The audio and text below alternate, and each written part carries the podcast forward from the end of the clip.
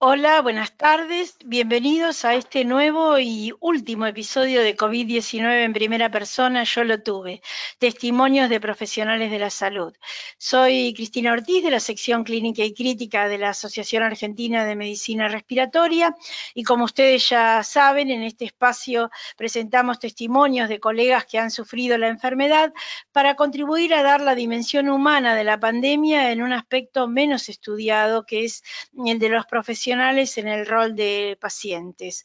Nuestro entrevistado de hoy es el doctor Julio César Isaac, que es uno de los directores de la AMR Solidaria, médico neumonólogo del Hospital Doctor Juan Milich de la ciudad de Villa Constitución, en Santa Fe, y que generosamente se ha reunido con nosotros para contarnos su experiencia. Bueno, lo dejamos entonces a él eh, que, complete su presentación y nos cuente un poco cómo fue su enfermedad por COVID-19. Adelante, doctor eh, Julio. Hola, muy, muy buenas tardes, Cristina. Gracias por este espacio, por este tiempo, por la convocatoria, porque bueno, siempre creo que es importante aportar desde la experiencia eh, algo acerca de, de este tema que nos tiene en vilo a todos desde hace ya un tiempo importante, que es la pandemia, y sobre todo el hecho del ser médico, eh, el impacto que tiene y las cosas que nos deja como enseñanza cuando nos ubican el rol de pacientes.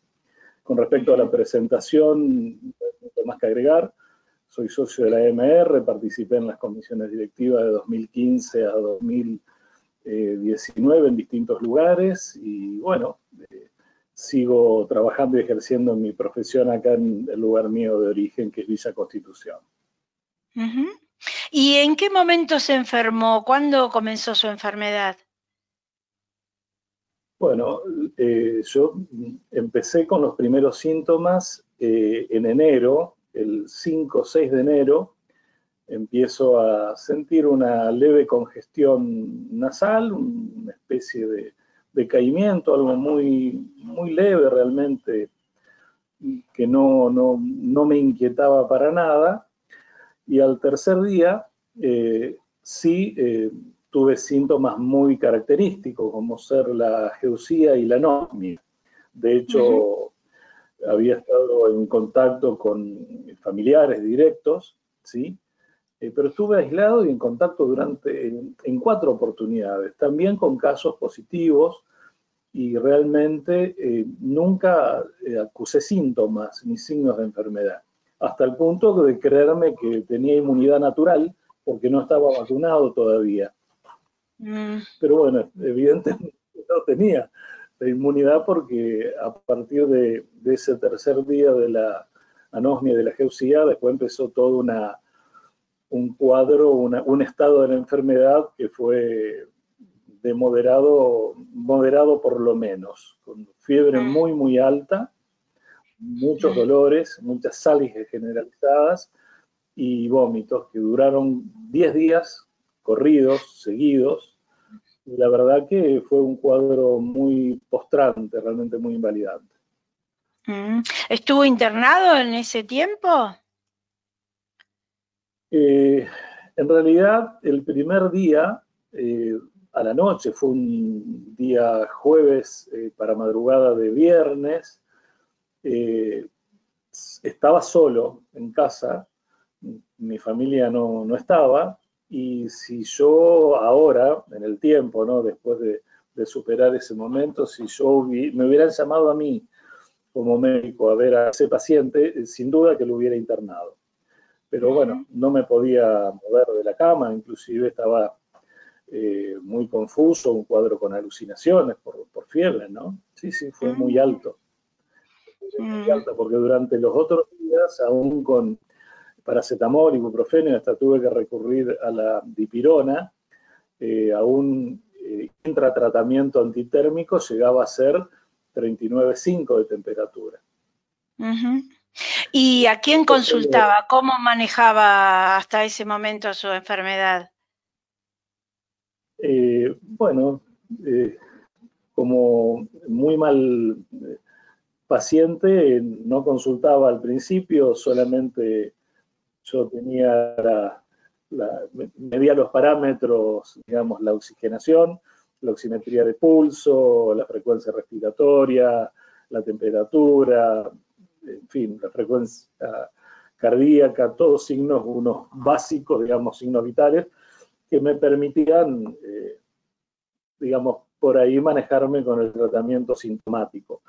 Eh, sin duda que, bueno, yo actualmente estoy en la gestión en el hospital de, donde trabajo y con mi coequiper, digamos, la, doctora Zoraire, siempre estamos en contacto y me preguntaba y una colega que es vecina también venía eh, a casa a verme, eh, pero bueno, a partir de los, del tercer día de ese inicio tan, tan brusco, tan agudo y tan tan violento en cuanto a, la fiebre, a los dolores eh, musculares, empezó ya a controlarse un poquito más la parte sintomática y a mejorar un poquito el estado general. ¿Y se hisopó o asumió que era y quedó? No, no. Ah. Con un test rápido fue positivo. Eh, cuando mm. en, en, ese momento de alta circulación viral, con el test rápido positivo ya no hacía falta la PCR, eh, así que bueno, eh, sí, sí, sin duda que, lo que hice el hisopado. ¿Y esto lo hizo en su lugar de trabajo, en su hospital? Exacto, en el hospital, sí. Nosotros somos un centro de, referencia departamental COVID, eh, mm.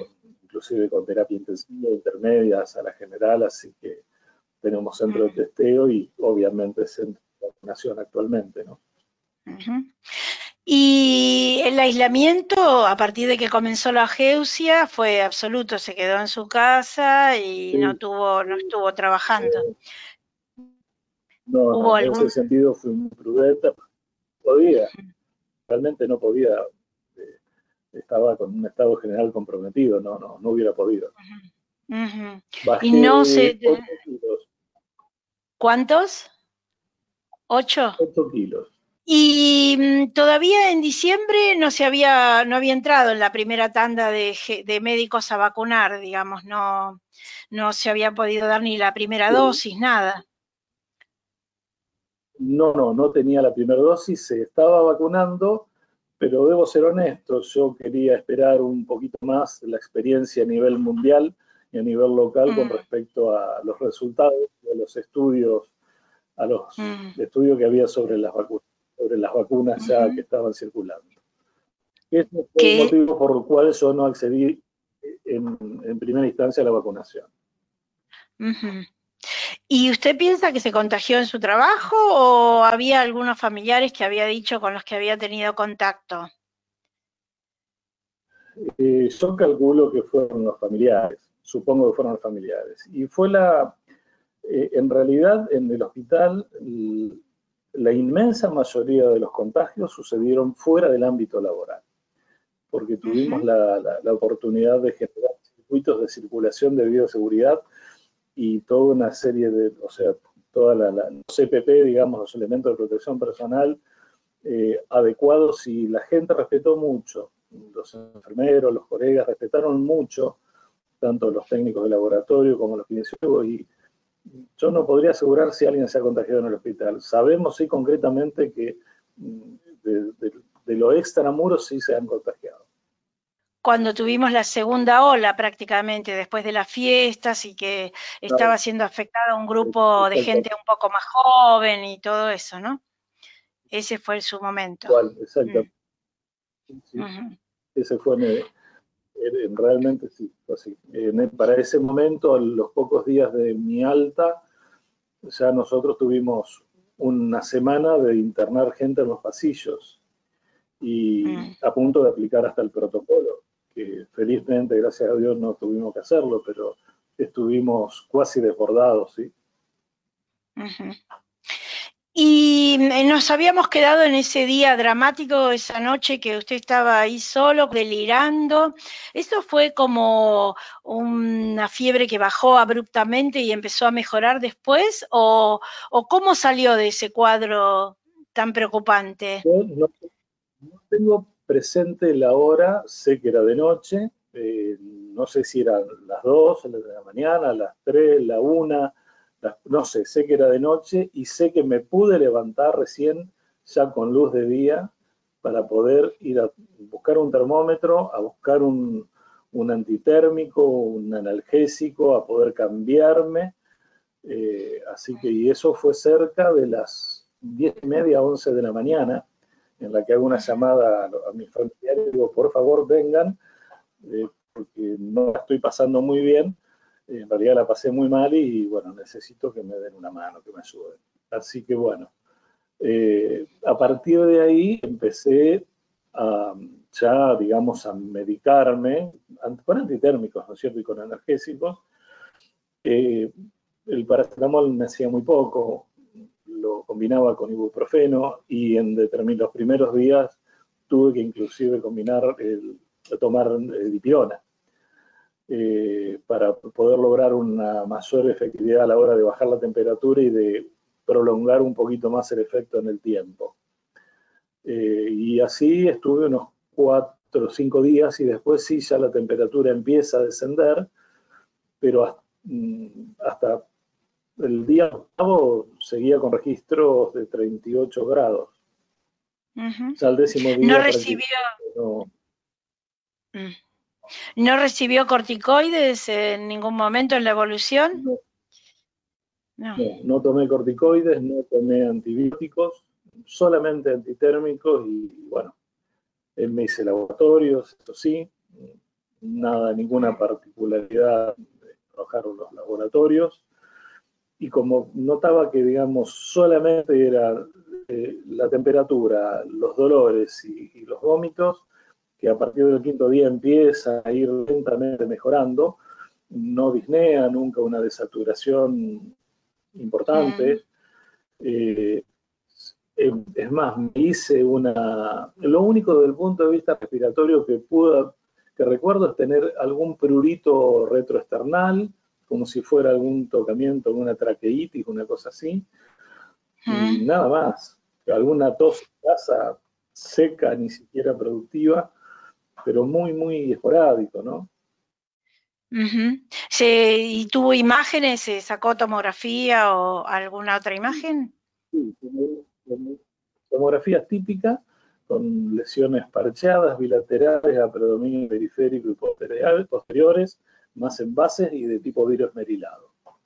Eh, pequeñas, pocas. Comparado con mi mano, que estuvo grave, estuvo en UTI, y mm.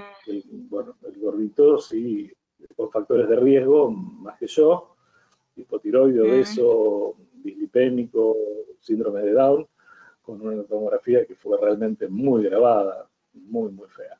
Eh, desde, usted dice entre moderada y severa, digamos, eh, no tuvo requerimientos de oxígeno en ningún momento, por lo que, por lo que me viene contando. No, mm. eh, siempre en reposo. Lo máximo que caminaba a los días era al, baño, que son, bueno, tengo una casa que es un poco extensa, pero habrán sido unos 15 metros de donde estaba el baño. Eh, ¿Y? ahí lo hacía despacito, pero no, no experimentaba una disnea invalidante para nada. Y ustedes en, el hospital, usted mismo había hecho parte de las normas, digamos, de atención. Eh, ¿Pudo ponerse en el lugar del paciente y ver las normas desde este punto de vista a través de la mirada del paciente diciendo, bueno, esto lo tendríamos que modificar o acá habría que facilitarles tal cosa o alguna modificación en, en las normas que ustedes mismos se pusieron, digamos? Esa es una, pregunta excelente. Y eso yo lo pude ver eh, en otras oportunidades, quizás estuve internado como paciente, obviamente, pero fundamentalmente en relación al COVID durante la internación de mi hermano. Imagínense que al ser síndrome de Down necesitaba una compañía permanente. Entonces ahí yo veía a los pacientes a los cuales no se le permitía la, por protocolo la, presencia de la visita de familiares, salvo casos puntuales, y lo importante que sería poder tener, con todas las medidas pertinentes y los recaudos y la protección, que esa persona, que ese paciente esté acompañado, al menos en algún momento. Segundo, eh, la necesidad obviamente de la contención, de una presencia que, que dé justamente eh, en la cual el paciente pueda depositar la confianza, el saber cómo es la figura del médico, también la, del enfermero, el kinesiólogo, que, se acerca y que le, dan un informe, le dan un parte, lo alientan, el aspecto humano de la, de la atención médica, cuando digo médica me refiero a todo el equipo de salud, creo que es fundamental. Eh, nosotros tenemos hospital, un hospital modular aparte del hospital que ya estaba construido. Entonces son, es una especie de, pabellones, ¿no? Donde hay separados por biombos 12 habitaciones, 12 camas, perdón, eh, por cada módulo, un total de 24 camas críticas.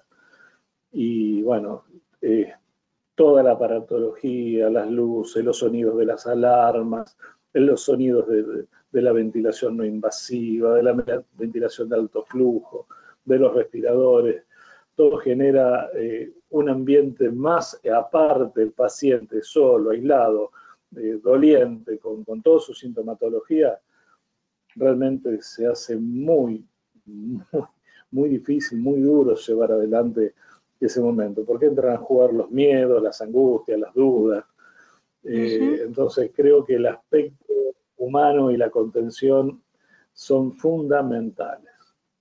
El equipo de salud mental eh, ingresaba, ingresaba a, los, a los módulos o a las salas que no eran módulos, a las salas de, clínica general COVID y obviamente eh, asistían a los pacientes y también a los familiares como al personal de salud. ¿Y hubo algún cambio desde enero hasta ahora que se conoce un poco más y, eh, respecto de las, de las visitas o permitir a un familiar o el hecho de que estén inmunizados algunos? ¿Hubo algún cambio en el acompañamiento? ¿Se permite ahora alguna visita? ¿Usted pudo observar si se modificó? Sí, se flexibilizó. Eh, se flexibilizó un poco, siempre tratando de poner en la balanza el riesgo-beneficio, ¿no es cierto?, de todo esto. Pero eh, cuando uno tiene un grado mayor de certeza, ya tuve COVID, estoy vacunado, ni hablar si tengo anticuerpos, estoy con todos los elementos de protección, obviamente te permito entrar. Eh, si, la si, el si el familiar es de mucho riesgo y no tiene ninguno de estos requisitos, realmente uno entiende que lo está exponiendo. Eh, y también así hay que planteárselo versus la necesidad del, afectiva, emocional y psíquica de ese paciente y del familiar también. O sea, que no es poca cosa, que no es menor, eh, porque en definitiva eh, nuestras emociones tienen un impacto sobre nuestra salud y nuestra enfermedad que es indiscutible. En su caso se le pasó por la mente la idea de que podía morir o qué pasaba con su familia. Eh, ¿Lo tuvo presente eso o pensó que no? No, no, en esta oportunidad no. no. De hecho, no recibía toda la información de todos los amigos y colegas. ¿Tomaste esto? ¿Estás, ¿Tomaste ivermectina? Mm. Eh, ¿Tomaste antibióticos? ¿Estás tomando corticoides? Todo. Y mm. bueno, llegó un momento en que a todo el mundo le decía que sí, porque si mm. no te volvían locos bueno, no, no tomé nada. Tomé paracetamol, ibuprofeno y o Y en este momento, ¿cómo está la situación en su lugar de trabajo? ¿Está, ¿Estamos bien? Un mes, que, un mes que tenemos cero casos activos internados. Perfecto. Exactamente un mes. bien, estamos en un, en un descanso.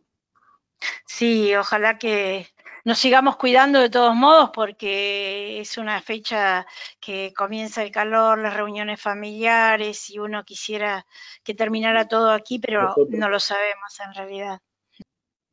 Eh, yo tenía curiosidad de preguntarle, dado su rol como director de la AAMR eh, Solidaria, ¿qué, mm, ¿qué, me puede contar de esa sección? Eh, ¿qué ¿En qué están eh, involucrados? ¿qué, ¿Qué han realizado? ¿Qué planean realizar? No sé si la pandemia también impidió algunas de las cosas que tenían planeadas. Sí, sí, con la sección realmente estamos en deuda, pero tenemos la justificación de que la pandemia nos, nos impidió realmente concretar los proyectos que estaban, eh, que estaban ya, que siguen estando. Había proyectos para el litoral, proyectos para el noroeste, para el noreste, perdón, y uno para Patagonia.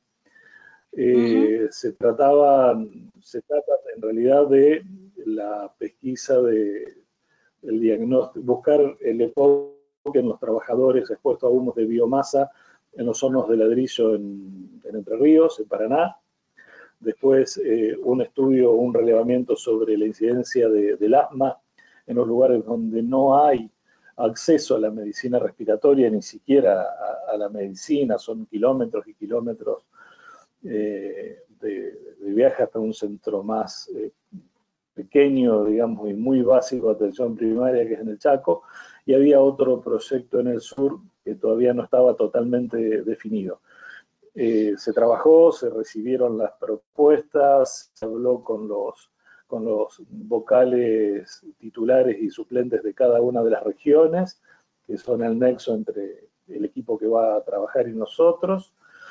Se habló con, con la industria para el sponsoreo y todo quedó en el plano de la espera eh, para concretarse en función de la libertad permita la resolución de la pandemia. O sea, básicamente consiste en identificar necesidades y hacer llegar la medicina respiratoria a esos lugares donde no está tan, donde eh, está un poco dificultada, digamos. Claro. Mm. Es un poco más amplio también, porque en este caso los proyectos apuntaban a eso. Pero también se puede hablar de capacitación, a, veces no es necesario o condición sine qua non ir a un lugar donde no exista la medicina respiratoria. Eh, ¿No es cierto? Uno lo puede hacer en, una ciudad y un centro si quiere eh, pesquisar la prevalencia de una enfermedad eh, no conocida o enfermedad emergente o enfermedad rara que todavía no está estudiada. no sé, yo tenía una propuesta, para por ejemplo, para el déficit de alfa-1 antitripsina. Eh, y eso no necesariamente lo tenemos que ir a un lugar donde no exista la medicina respiratoria, por todo lo contrario, necesitamos la cercanía de un laboratorio que nos permita el dosaje y eso se va a hacer entonces en un entorno donde uno la prevalencia del EPOC y ya sobre 12 pacientes de EPOC se va a buscar y a pesquisar la, enfermedad, por decir algo, ¿no? Eh, y después, si no, el tema de la capacitación, de información o la, la ayuda que solicitan otras entidades, porque no está limitado al ámbito de la MR. Mm. Bueno, esperemos que se pueda ir concretando entonces a futuro.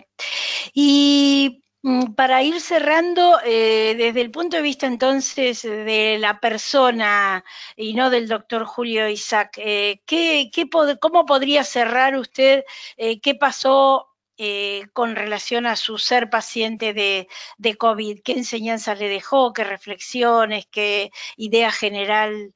Mm, o si volviera a pasar, usted dice, me hubiera internado, o sea, ¿qué tipo, qué le removió en su persona, en su interior? Eh, sí, yo creo que específicamente eh, yo hubiera, tendría que haber consultado, seguramente haberme internado, por lo menos hasta ver que la evolución era estable y, favorable, aunque sea unos días, en, función de la experiencia pasada, eh, hubiera depositado en, el otro, que es más objetivo que uno mismo, la conducción del, y las indicaciones, ¿no es cierto?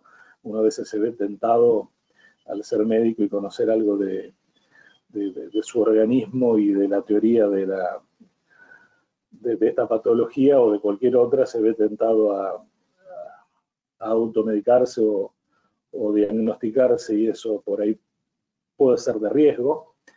Eh, rescato mucho el, el ser médico y del equipo de salud en cuanto al, esfuerzo que pusieron, al trabajo que pusieron eh, constantemente, a que se pudo eh, definir un objetivo en común, que era poder asistir al enfermo y al paciente con, desde el lugar y con las herramientas que teníamos, y eso es valorable, muy valorable, porque hay lugares donde las cosas eh, faltan, realmente, y faltan en, recursos y en, muchos aspectos. Ser un poquito más obediente, ¿no? Más, eh, más estricto en cuanto a, cumplir con, con, protocolos y con normas en lo personal, ¿eh? porque afuera las hacemos cumplir, pero a veces para nos relajamos un poquito. Y creo que básicamente es eso. Este, es que estamos en una posición difícil, ¿no? Donde por un lado no podemos ignorar lo que sabemos y por otro somos vulnerables como cualquiera, ¿no? Bueno, muchísimas gracias entonces y en este caso, además de despedirlo a usted, eh, nos despedimos junto con Muriel Cabrera, que ha puesto no solo su capacidad, sino también su pasión eh, y su expertise en la elaboración de toda esta serie. Y tenemos la esperanza de que la palabra que cada uno de nosotros y nuestros invitados sobre todo han puesto a circular haya cumplido con la función de hacernos más humanos y de contribuir a que se haya tejido una red que nos haya ayudado un poco a sostenernos en esta etapa que ha sido y es todavía tan difícil para, para muchos de nosotros. Así que, bueno, un doble agradecimiento a nuestro entrevistado de hoy y a todos los que han escuchado y colaborado con este espacio. Muchas gracias. Adiós. Muchísimas gracias a ustedes. Adiós. Adiós.